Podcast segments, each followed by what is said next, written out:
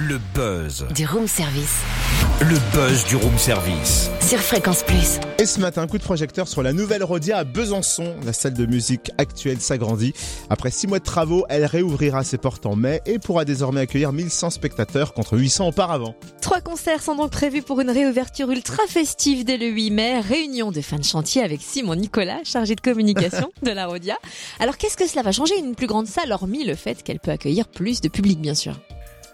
Eh ben, euh, ça va changer que, euh, par exemple, le balcon euh, que nous avons construit, enfin que les ouvriers ont construit, est en forme de U. Et du coup, il y aura une visibilité qui sera vraiment accrue pour le public. Ça va nous permettre, par exemple, d'accueillir les PMR, les personnes à mobilité réduite, dans vraiment de meilleures conditions. Et c'est vrai que ça va permettre d'accueillir des groupes de plus grande notoriété. Ouais, c'est l'idée. Euh, bah, c'est l'idée d'avoir euh, d'avoir d'autres noms. C'est l'idée aussi que les associations avec lesquelles on travaille, par exemple, qui produisent des soirées dans cette salle, euh, puissent aussi accueillir des fois un autre calibre d'artistes et puis puissent gagner un peu plus d'argent. La réouverture, c'est donc en mai, et nous n'allons pas parler d'une seule soirée concert, mais de trois pour cet événement. La première soirée officielle, c'est le 8 mai avec euh, Electro Deluxe, un groupe de groove, et puis un projet qui a été monté par le conservatoire euh, de, du Grand Besançon et puis euh, la MJC Palante, avec 45 élèves qui vont euh, travailler avec Electro Deluxe justement sur leur composition.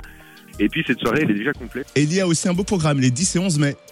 Alors le vendredi 10 mai, là, on avait envie de, que, la, que la scène locale se réapproprie cette, cette grande salle.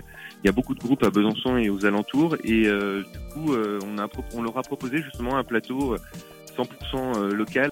Du coup, ça c'était vraiment important. En plus, on a essayé de faire ça sur une somme qui est très très modique. L'entrée est de 6 euros. Et le samedi 11 mai, la pointure de l'électro français. Voilà, c'est là, c'est une soirée qui est plutôt basée sur le thème de l'électro, avec Fakir, avec Pouvoir Magique, avec Mula.